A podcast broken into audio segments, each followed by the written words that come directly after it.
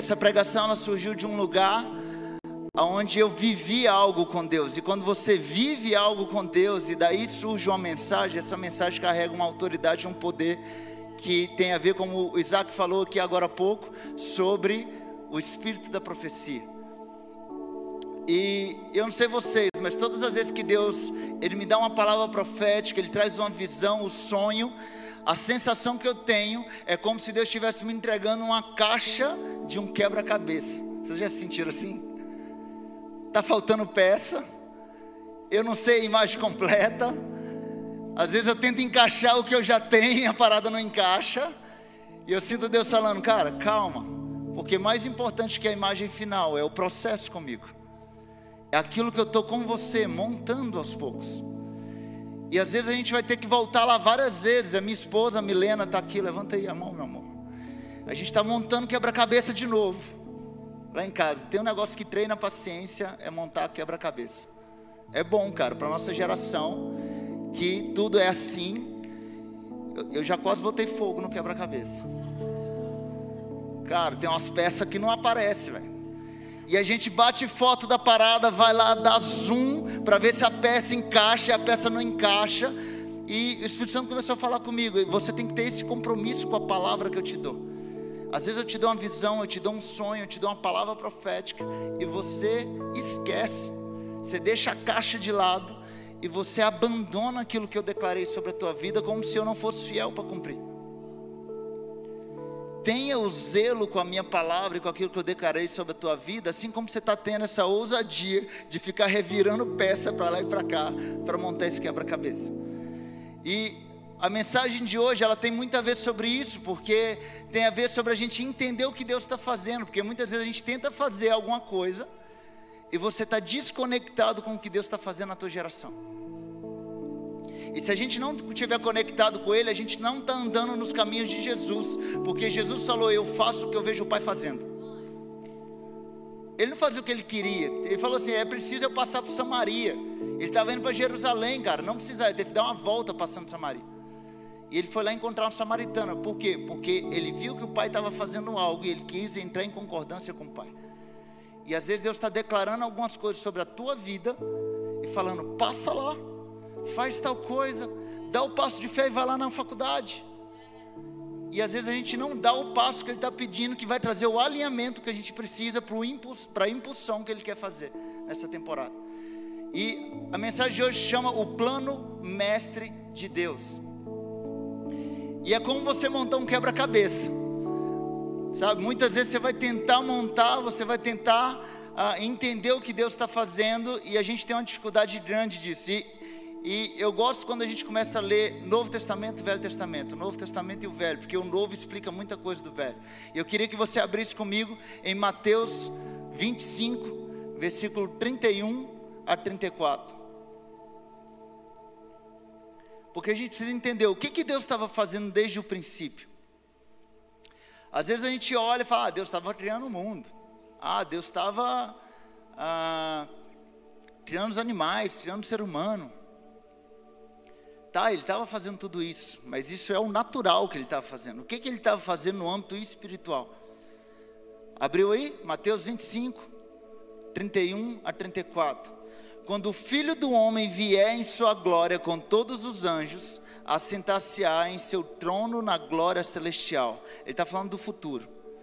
Todas as nações serão reunidas diante dele, ele separará umas das outras, como o pastor separa as ovelhas dos bodes, e colocará as ovelhas à sua direita, os bodes à sua esquerda. Então o rei dirá ao que estiverem à sua direita: Venham, benditos de meu Pai, e recebam como herança o reino que lhes foi preparado desde a fundação do mundo.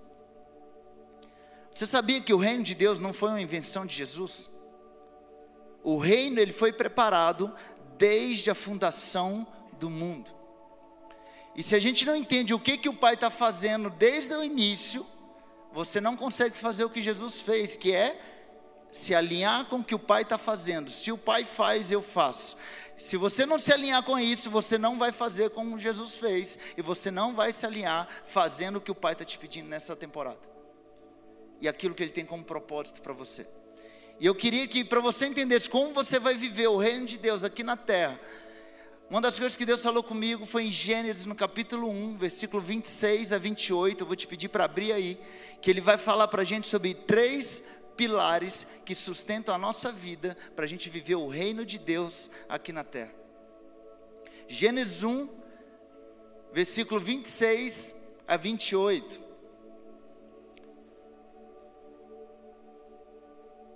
E disse Deus: façamos o homem à nossa imagem, conforme a nossa semelhança, domine sobre os peixes do mar, sobre as aves dos céus, sobre o gado, sobre toda a terra, sobre todo réptil que se move sobre a terra.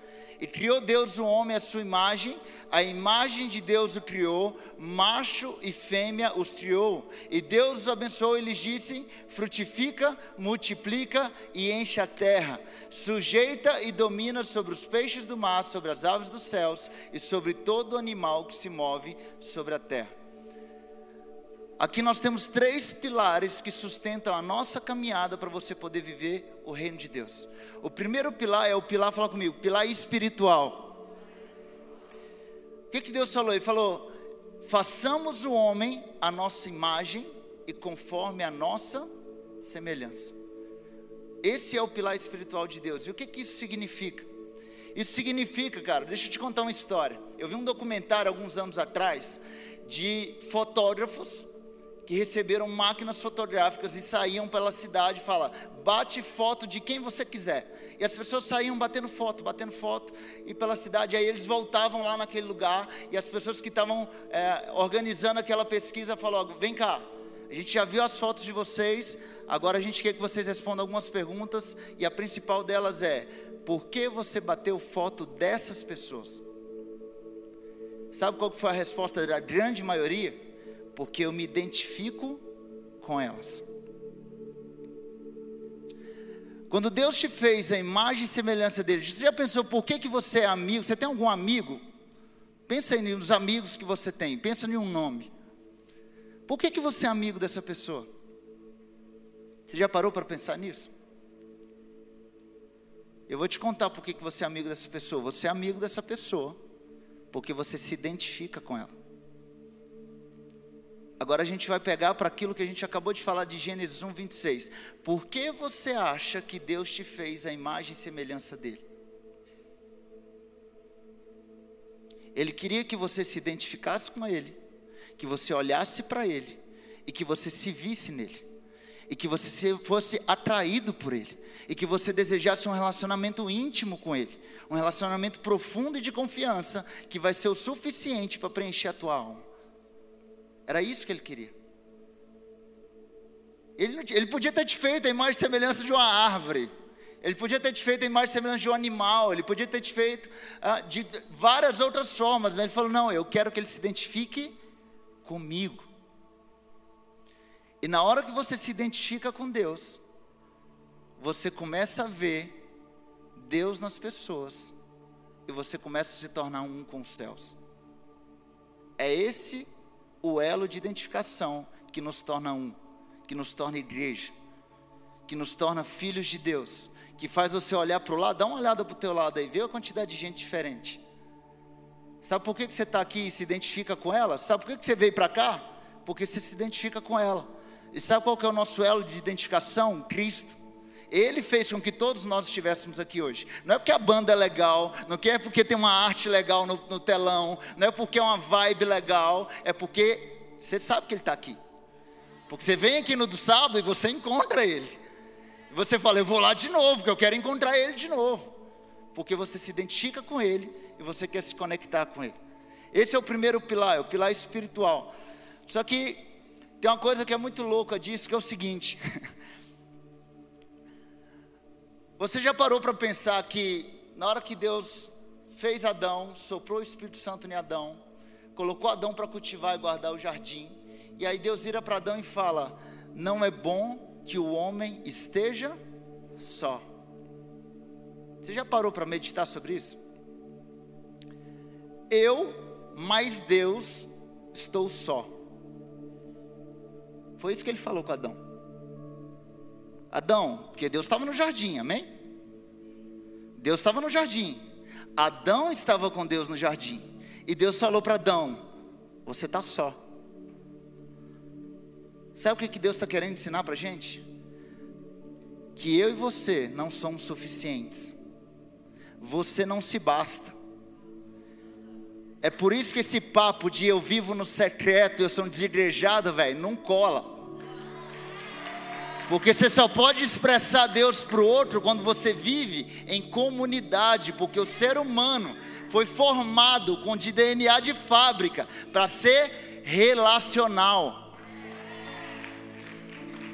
Isso é bizarro. Porque não bastava ele virar e falar assim: você vai ser minha imagem e semelhança. Ele fala: tem mais do que isso. Você precisa transmitir isso. E eu estava fritando em casa, preparando essa palavra, pensando em uma outra coisa, um outro parênteses aqui. Você já parou para pensar também que Deus, a palavra de Deus fala que a terra estava sem forma e vazia, certo? E Deus começa a criar as coisas. E aí ele vira e fala para Adão: Você está só. E ele faz uma companheira para Adão. E aí, na hora que ele vai liberar uma palavra sobre Adão e sobre Eva, ele fala: Eu te abençoo, frutifica, multiplica e enche a terra. Deus passa seis dias construindo um monte de coisa para virar para Adão e Eva e falar: A terra não está cheia. Vocês vão encher a terra. Vocês vão encher a terra. E é por isso que o texto fala que eu te abençoo para frutificar e multiplicar, porque multiplicar é encher de gente. Frutificar é dar fruto. E pelo princípio da frutificação, a Bíblia diz que cada árvore ela dá fruto segundo a sua própria espécie. Então o que Deus queria não era só que Adão e Eva frutificassem e enchesse a terra de gente. Ele queria que Adão e Eva enchesse a terra da imagem e semelhança dele. Era isso que Deus queria. Por isso que ele fala frutifica e multiplica. E esse é o segundo pilar, é o pilar social.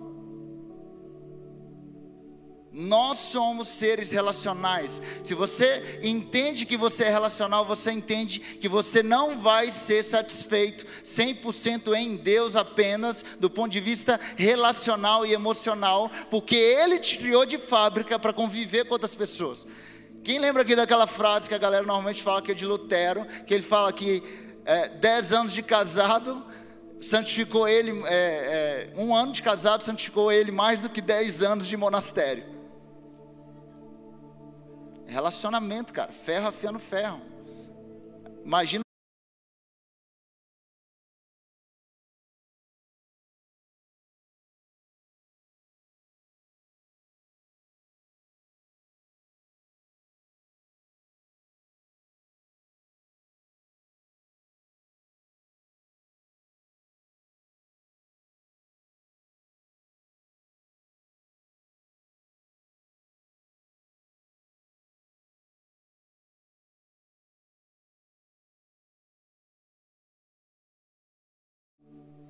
Deus está vendo uma semente dentro da fruta, que dá árvore, que dá fruto, que dá semente, que dá árvores, que dão frutos, que dão sementes, que dão árvores, que dão frutos. Quando você olha para a tua família, cara, você precisa expandir a tua visão e começar a ver povos, tribos e nações. Você precisa entender isso não tem a ver só sobre o teu relacionamento, não tem a ver só com, com te nutrir emocionalmente, espiritualmente, tem a ver com aquilo que Deus quer fazer lá na frente. Se você se lembra, Gênesis 12, Deus vai abençoar Abraão, ele fala para Abraão: Abraão, eu vou fazer o teu nome famoso. Eu vou fazer uma nação grande e poderosa através de você, e todas as famílias da terra serão benditas. Aí quando você está em Gênesis 18, Deus está indo destruir Sodoma e Gomorra. A palavra de Deus fala, abre aí comigo. Esse texto é muito bom, cara. Gênesis 18. Eu amo esse texto. 18 e 19. Gênesis 18, versículo 18 e 19. A família, cara, é o canal de Deus para a manifestação do reino na terra. Porque a família que frutifica e que gera pessoas imagem semelhante de Deus. Como? A gente sabe que a pessoa precisa aceitar Jesus hoje para ser imagem semelhante de Deus, precisa nascer de novo. E como é que o pai e uma mãe faz para gerar isso dentro de casa? Gerando fé no ambiente, construindo uma casa que depende de Deus, para que essa pessoa em algum momento ela entregue a vida para Jesus. É assim. E aí, quando Deus vai lidar com Abraão, olha o que ele fala em Gênesis 18. Então, Deus já tinha falado: Eu vou fazer uma grande nação, eu vou abençoar você, eu vou fazer teu nome famoso. Mas presta atenção. E disse o Senhor: Ocultarei eu a Abraão o que eu faço? Visto que Abraão certamente virá a ser uma grande e poderosa nação, e nele serão benditas todas as nações da terra, porque eu o tenho conhecido, fala comigo, pela espiritual e sei que ele há de ordenar a seus filhos e a sua casa depois dele, para que guardem o caminho do Senhor, para agir com justiça e juízo. Fala comigo, pela social. Para que o Senhor faça vir sobre Abraão o que acerca dele tem falado.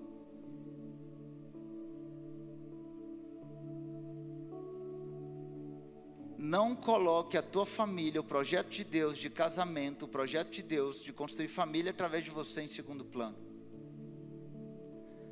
Porque foi graças ao sim de Abraão de orientar a casa dele que Israel nasceu.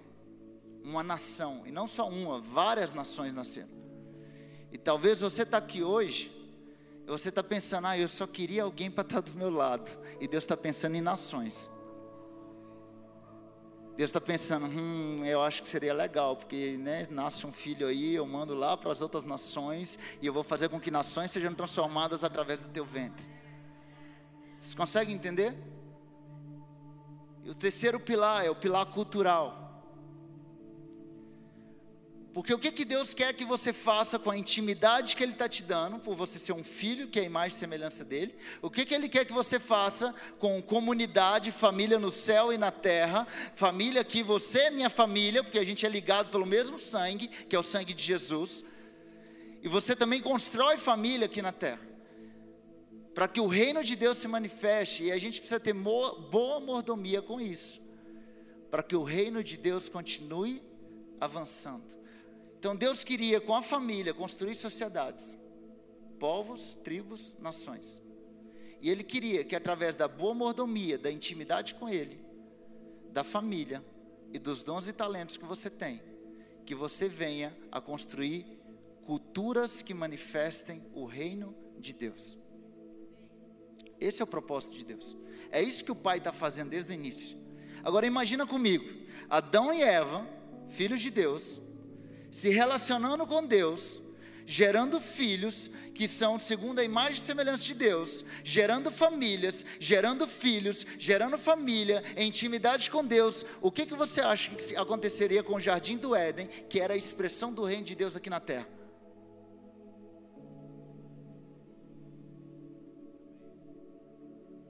Toda a terra se encheria da imagem e da semelhança de Deus. E é sobre isso que ele está fazendo desde o início. Por isso que não é sobre um clube gospel. Por isso que não é sobre ah, é, é, as minhas necessidades emocionais apenas ou físicas. É sobre se alinhar com o que ele está fazendo. É sobre isso. Então você tem três pilares. Fala comigo: pilar espiritual. Fala comigo, eu sou filho de Deus. Pilar social Deus tem planos de família para mim. E o pilar cultural. Eu posso colocar os meus dons e talentos à disposição do reino. É isso que é o plano de Deus desde o início. Só que a gente sabe que quando o pilar espiritual, nós não somos suficientes. E quando o pilar espiritual ele é desalinhado, o que, que acontece com o pilar social? Que aconteceu com Caim e Abel? Assassinato de irmãos. O que aconteceu com Lameque? Bigamia. Até chegar em uma Sodoma e Gomorra. Sodoma e Gomorra, cara, é só um reflexo de uma sociedade que não está centrada em Deus. Sabe o que acontece quando o teu pilar espiritual está desalinhado e você quer na força do teu braço construir o teu pilar cultural? o máximo que você vai tentar fazer é uma torre de Babel. Para tentar conquistar a aprovação de Deus e falar: Eu vou fazer uma torre gigante, Deus vai olhar para mim na hora que eu tiver feito tudo isso. E Deus olhando para a tua cara e falando: Cara, mas desde o início eu estou querendo construir com você. Eu estou querendo fazer com você. Porque mais importante não é onde eu vou te levar, é o caminho comigo. É sobre isso.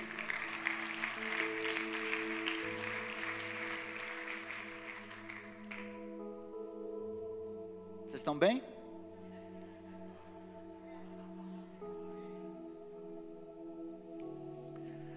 A pergunta que fica com tudo isso é: então para que Jesus veio?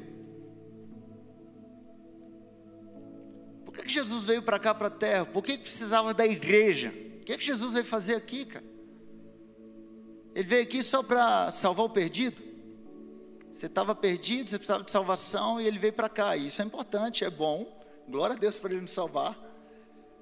Mas o que ele falou que ele veio fazer aqui é: eu faço o que eu vejo meu pai fazendo. Isso é uma parada muito louca, porque quando você entende que ele está fazendo o que o pai está fazendo, você precisa voltar lá no início. E foi o que a gente fez aqui agora.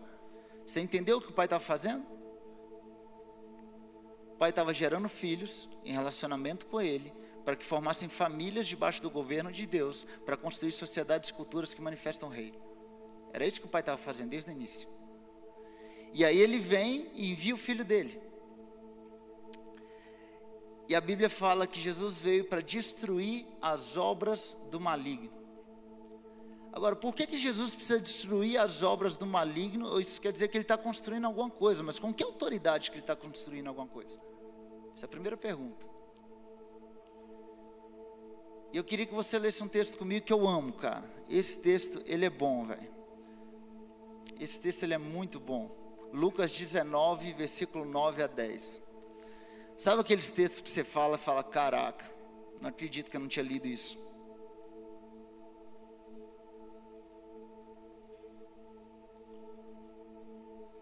Lucas 19, versículo 9 e 10.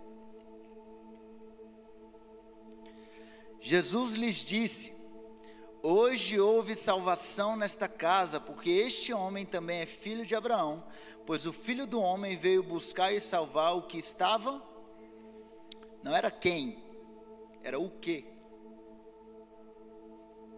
Ele veio buscar e salvar o que estava perdido. E a pergunta para você é: o que que se perdeu com a queda lá no jardim do Éden? A nossa identidade, porque agora a gente tinha uma natureza pecaminosa e não mais uma identidade de imagem e semelhança de Deus.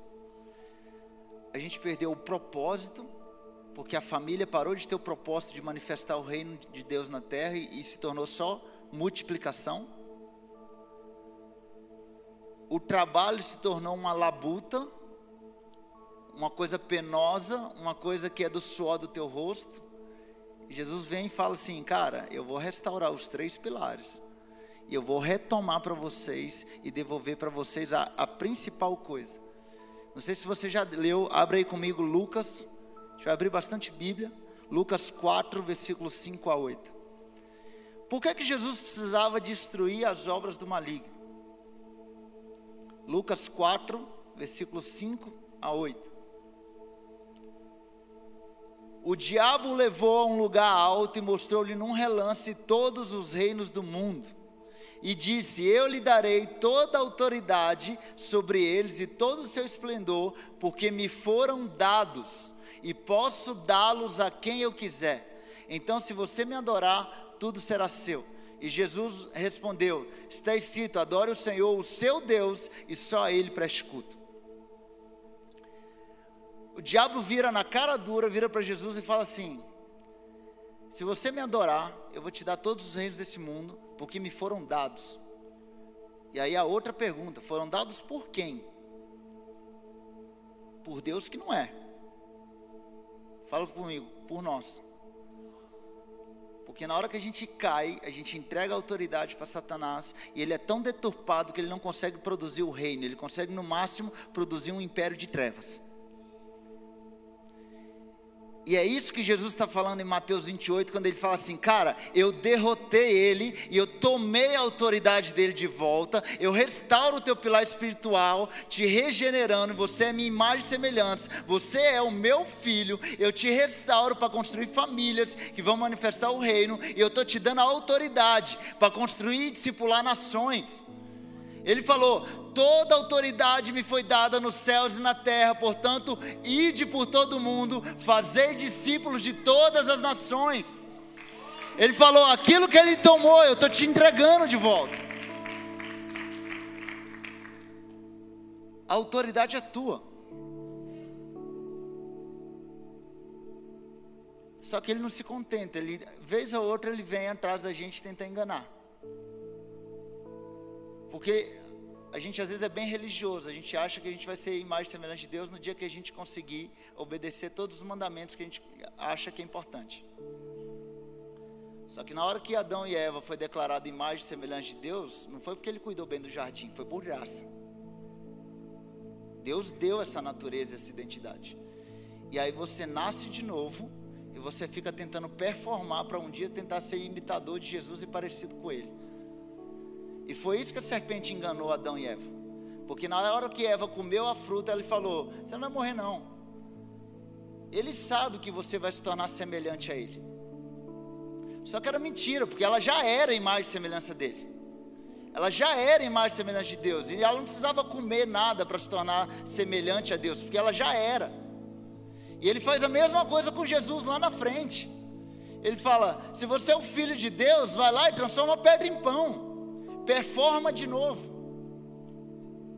Quem sabe se você performar bem, Deus não te dá o título de imagem e semelhança dele.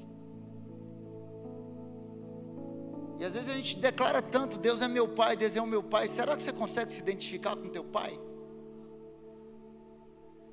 Você consegue dizer que Deus é bom? Você consegue dizer que Deus é bom? Você consegue dizer eu sou bom? Ou a tua religiosidade te impede? Porque depende da quantidade de boa obra que você faz, não da ótima obra que Jesus fez na cruz.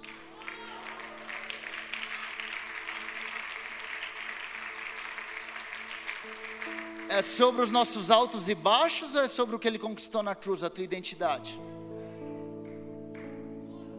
Ai Deus, eu estou orando e jejuando, eu estou super santo. Deus, eu pequei hoje, eu sou um lixo. É a tua obra. Tua identidade está pautada em você e não na cruz. E a gente precisa fazer um shift nessa mentalidade. Porque se você só consegue se olhar como um pecador ruim que não presta, deixa eu te dizer, assim como imagina a tua alma, assim é. E você não vai sair desse ciclo vicioso nunca na tua vida. Foi isso que Jesus conquistou para você. Você é um filho, você é uma filha. Você é a imagem e semelhança dele. O que você precisa fazer agora é entender quem você é nele no espírito e começar o processo de santificação, que é o processo de você transportar as verdades do teu espírito para a tua alma e renovar a tua mente. É isso que Deus está esperando, que a gente diga sim para Ele, para Ele continuar fazendo o que Ele tem para fazer. Vocês estão comigo? A igreja, cara, é o meio que Deus entregou para Jesus ele restaurar os pilares. E você não vai conseguir expressar o reino de Deus aqui se você não estiver em comunidade, em comunhão. Sabe por quê? Porque você não é suficiente. Você não se basta. Ele te fez para ser relacional. Por isso que ele fala que é melhor que sejam dois. Porque se um cair, o outro levanta. É sobre isso. É sobre ser corpo. É sobre você conseguir olhar com o outro com os olhares de Jesus e ver Jesus dentro dele. Dá uma olhada para o teu lado aí, escolhe uma pessoa aí. Olha para o teu lado aí.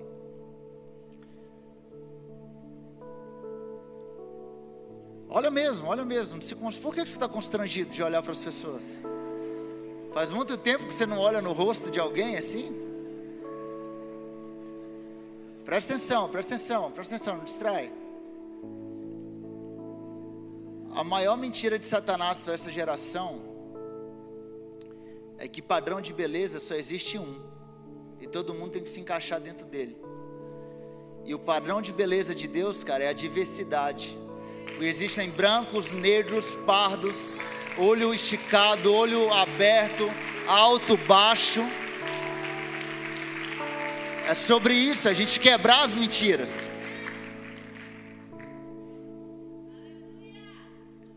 E é você conseguir começar a olhar para o outro com o olhar de Jesus. E começa aqui dentro de nós. E aqui é o ambiente propício para isso a igreja. Que é onde Deus fala: ama a Deus acima de todas as coisas, pela espiritual.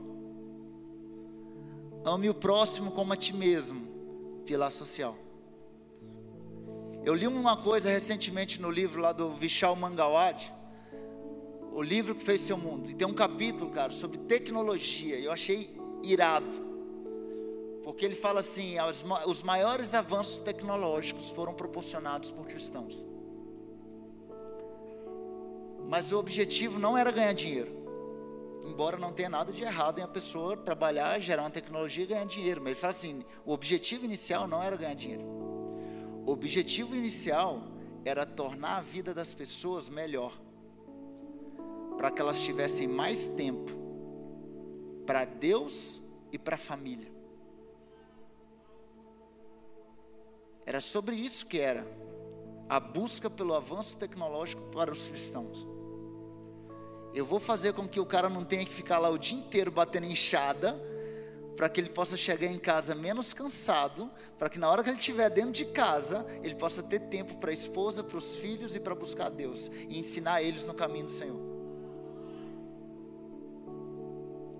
Percebe como a gente precisa rever dentro de nós muita coisa? Porque senão a gente fica caminhando com a mentalidade de sobrevivente, fazendo as coisas para mamon e não para Deus. E de novo, não que haja algo de errado em você produzir um trabalho, uma tecnologia e ganhar dinheiro com isso. E glória a Deus pelas startups, que tem facilitado a vida de muita gente. Quem ama, hoje eu amo menos, mas eu amava mais os Ubers.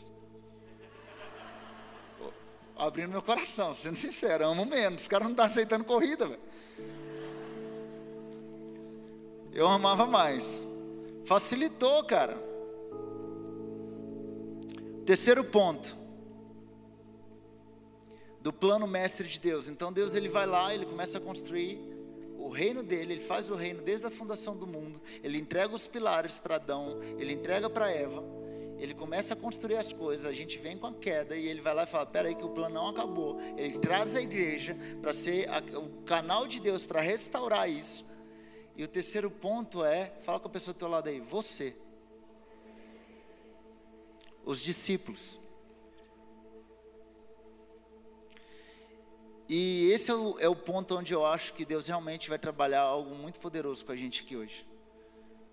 Porque muitas vezes a gente, Deus, a gente, Deus chama a gente para se alinhar com aquilo que Ele quer fazer nessa geração, nessa temporada. Abra aí comigo em, em João capítulo 4, versículo 34 a 38. Jesus era demais, cara. Ele é demais, né? Mas ele falava umas coisas que eu falo assim: Deus, me ajuda a falar isso com todo o coração. João 4, 34 a 38. Jesus disse: A minha comida é fazer a vontade daquele que me enviou Deus Pai, e concluir a sua obra, o reino de Deus. Vocês não dizem, daqui a quatro meses haverá colheita? Eu lhes digo: abram os olhos e vejam os campos, eles estão maduros para a colheita. Fala comigo: salvações e reconciliações. Aquele que colhe já recebe o seu salário e colhe fruto para a vida eterna, de forma que se alegram juntos o que semeia e o que colhe. Assim é verdadeiro ditado: um semeia e outro colhe. Eu os enviei para colherem o que vocês não cultivaram. Outros realizaram um trabalho árduo e vocês vieram a usufruir do trabalho deles. Cara, eu cheguei nessa casa em 2018. Eu vim para fazer o Dunamis Tracks e de cara já ganhei uma família, que é Isaac e a Kristen, porque a gente fez tracks junto. E, e, cara, desde então a gente tem caminhado. e, e o quanto eu fui abençoado por essa casa. E na hora que eu estava lendo esse texto, Deus começou a falar comigo assim: presta atenção, Elvésio. Você está colhendo algo que não, você não plantou e pessoas tiveram um trabalho árduo para você poder usufruir disso hoje. E Deus começou a me constranger, cara, com a pastora Sara, com o pastor João, com o tio Jaime, com o tio Yoshiaki, com a tia Sueli, com tantos anciãos aqui dessa casa, que, cara, vez após vez se doaram por essa casa, para que você pudesse usufruir do que você usufrui hoje. Para que eu, desde 2018, pudesse usufruir do que eu estou usufruindo hoje. E o que é mais incrível é que o texto está falando assim: pessoas trabalham árduo para outros usufruírem. E eu fiquei pensando, o que que nós estamos plantando para que a galera do G52 venha usufruir nos próximos anos? Que que nós estamos gerando dentro dessa casa? O que nós estamos gerando aqui dentro do Vox? O que que nós estamos gerando servindo essa casa, fazendo algo aqui dentro, para que as próximas gerações possam experimentar igual nós podemos experimentar hoje? E Deus falou: é trabalho árduo. Em Recife eu fiquei conhecido como o doido da cultura. Não é um nome que eu, eu me. Tipo, eu fico. Ah, cara, sou doido da cultura. Mas é porque o pastor André Tanaka falou: Vesse, agora eu não sou mais. Eu sou pastor da igreja. E eu não posso ficar 100% do meu tempo confrontando as pessoas. Então eu preciso que você faça isso para mim. Então, na hora que você vê alguém passando e fazendo qualquer coisa, você alinha eles, ensina eles a cultura e confronta. E aí eu me tornei o doido da cultura. E até então, às vezes essa, essa palavra ela vinha como um ar de tipo, cara, que da hora, porque isso quer dizer que eu sei a cultura. Mas por outro lado, cara, que ruim, porque eu tenho que ficar confrontando o tempo inteiro e é chato esse papel. Só que se você não entender que esse papel não é meu, não é do pastor, esse papel é teu. As próximas gerações não vão ter nada para usufruir. Por isso que o trabalho é árduo. Por isso que é chato você ter que chegar para a pessoa e falar, cara, não fura fila. Não reserva lugar. Custa seguir o fluxo. Custa continuar de pé adorando, porque essa é a tradição da nossa casa. Se você não gosta, nem fala inglês, mas tipo, sorry. Tipo, é a nossa casa, cara. E funciona assim. E só funciona assim por causa de um trabalho árduo. Então não faz cara feia pro voluntário quando ele te pede para levantar e seguir o fluxo. Que é o trabalho árduo. Tipo, Tipo, é o papel dele, é o trabalho árduo dele. Talvez o teu é no link lá, tipo, cobrando a galera para chegar no horário. Mas é essa unidade de força que vai fazer com que as próximas gerações elas possam usufruir de algo. E eu queria que você agora fosse para o teu, pro teu lado aí. Porque eu queria que você abrisse comigo em Marcos capítulo 4, versículo 14 a 20.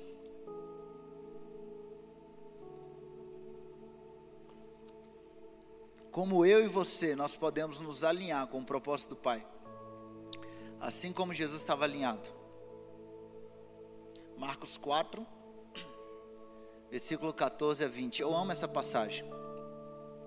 Porque essa passagem fala que o semeador, ele saiu a semear. E ele semeava a palavra. E a gente tem o péssimo hábito de limitar a Bíblia às vezes. Então deixa eu abrir a tua imaginação um pouco aí. Quando a Bíblia fala palavra, ele, ele amplia a tua visão. Ela está falando da palavra encarnada, porque Jesus pode vir e pode te encontrar no meio da adoração. Ele pode, como ele faz com os muçulmanos lá, aparecer para as pessoas e as pessoas entregarem a vida para Jesus.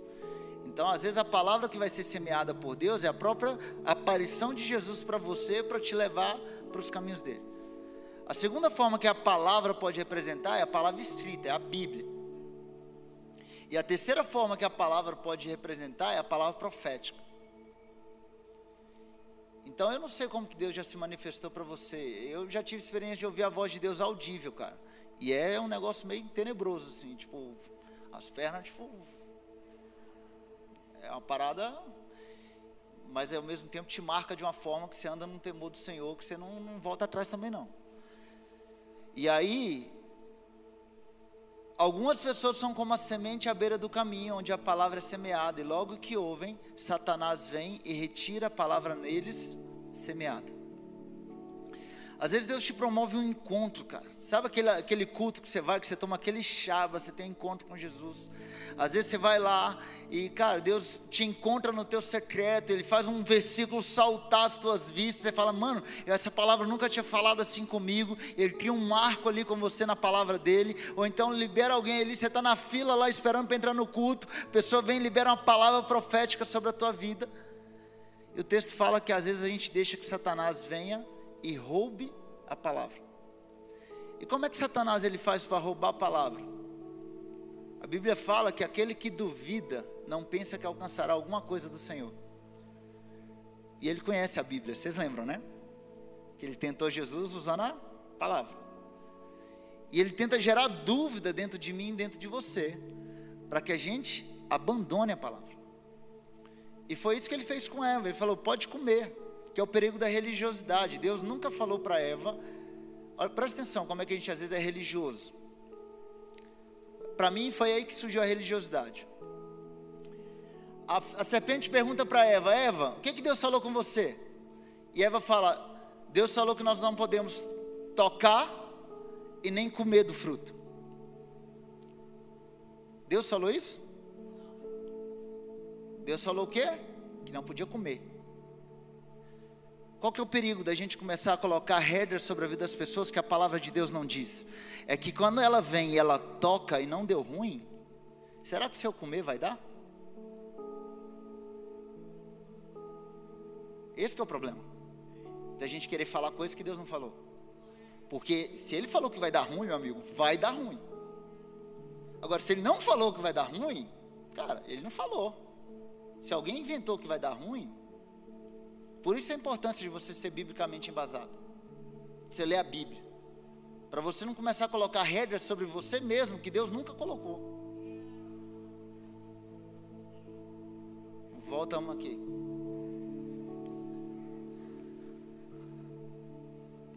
Outras, como a semente lançada em terreno pedregoso, ouvem a palavra e logo recebem com alegria. Fala comigo, sala profética. Todavia, visto que não têm raiz em si mesmos, permanecem por pouco tempo, quando surge alguma tribulação ou perseguição por causa da palavra, logo a abandonam. Quem já aqui já saiu com um ranho descendo na sala profética? Ai, Deus. Feliz da vida que Deus falou com você. E Deus falou: Cara, você vai fazer isso, fazer aquilo. Vou montar uns negócios. Na primeira tentativa, quebra não sentou para aprender com ninguém, não fez a inscrição do curso. É. E aí quebra a cara. E aí fala o quê? Não é para mim não. Deus nunca teve esse negócio de negócios para mim, cara. Esse negócio é muito difícil. Esse negócio não é para mim não. Deixa esse negócio para lá. E ele abandona a palavra por causa da perseguição, por causa da adversidade, por causa das dificuldades. E aí a minha pergunta para você é: Quais são as palavras que você já deixou pelo caminho? E quais são as palavras que na hora que você foi tentar viver, você começou a ter a, a adversidade, a dificuldade, e você desistiu no meio do caminho?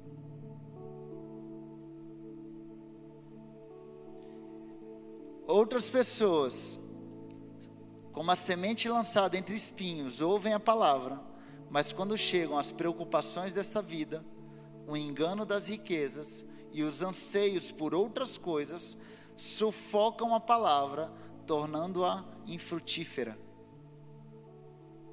A Bíblia fala que é tolice você botar no teu coração e caminhar na tua vida pelo simples desejo de ser rico.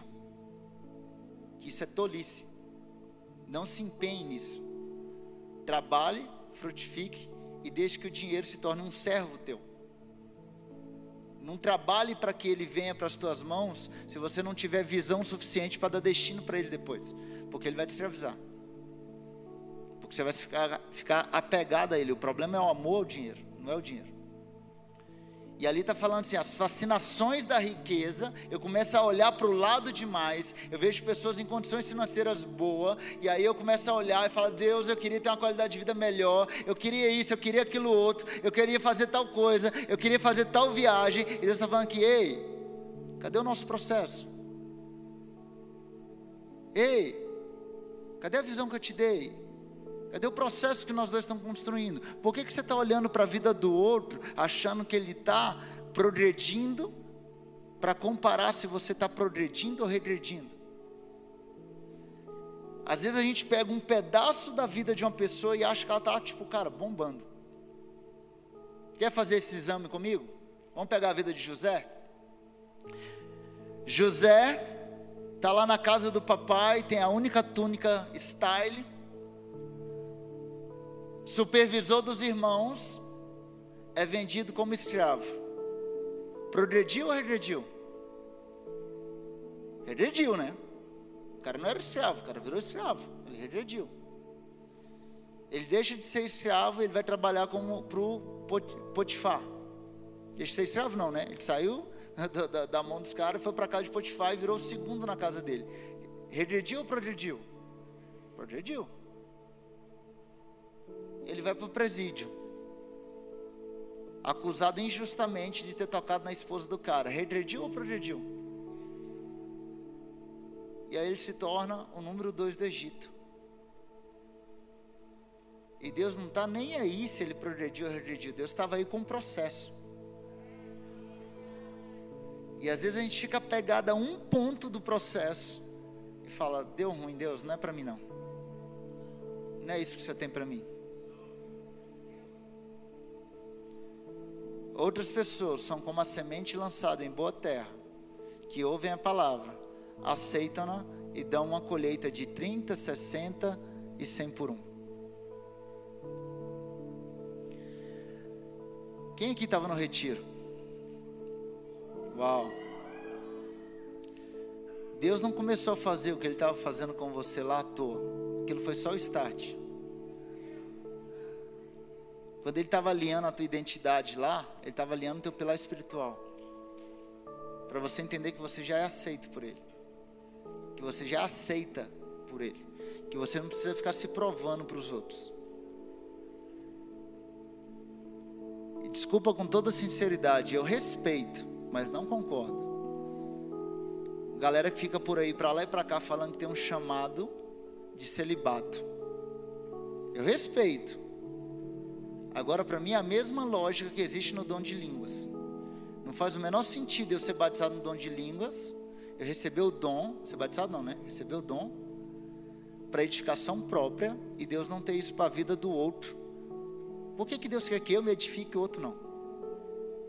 Tipo, não faz o menor sentido. Como não faz o menor sentido Deus virar para Adão e Eva e falar: Eu te abençoo, frutifica, multiplica e enche a terra, mas você não. E eu acho que isso às vezes tem muitas muito mais a ver com a falta de entendimento do propósito da família, daquilo que Deus quer fazer através de você, do que realmente. Pode ter alguns que realmente tenham esse chamado, cara. Mas Deus tem uma geração para levantar. Deixa eu te dizer. Sabe aqueles grandes nomes que você conhece, que te influencia? Vou pegar um aqui, Einstein. Sabe por que você conhece Einstein? É porque ele fez uma coisa irada. Você conhece Einstein por causa da família.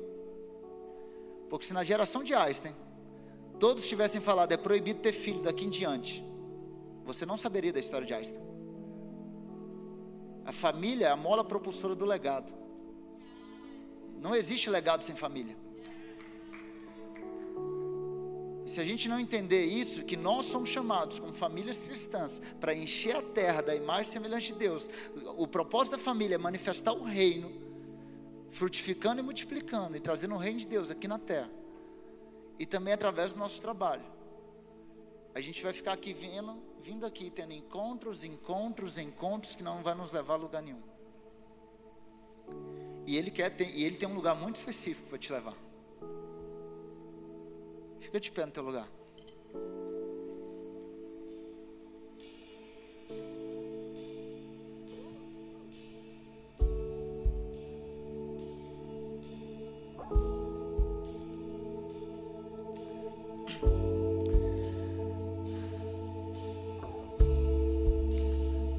Eu fico feliz em saber que não, não tem tanta gente assim que me conhece aqui.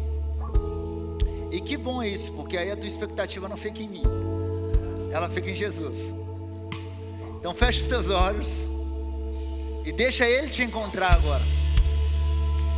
Deixa Ele começar a dar destino para aquilo que Ele falou com você lá no retiro. Deixa Ele começar a dar destino para aquilo que Ele tem falado com você no teu, no teu momento íntimo com Ele. Deixa ele começar a ressignificar o que, que é família para você. O que, que é família espiritual, por que, que ele te colocou nessa casa.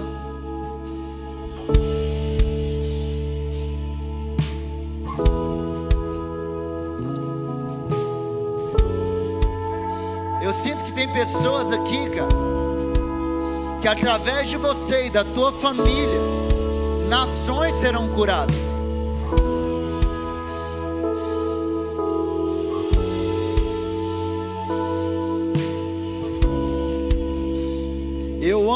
De John Wesley, cara, tanto quanto eu amo John Wesley por tudo que ele fez. Porque ela entendeu o poder do propósito.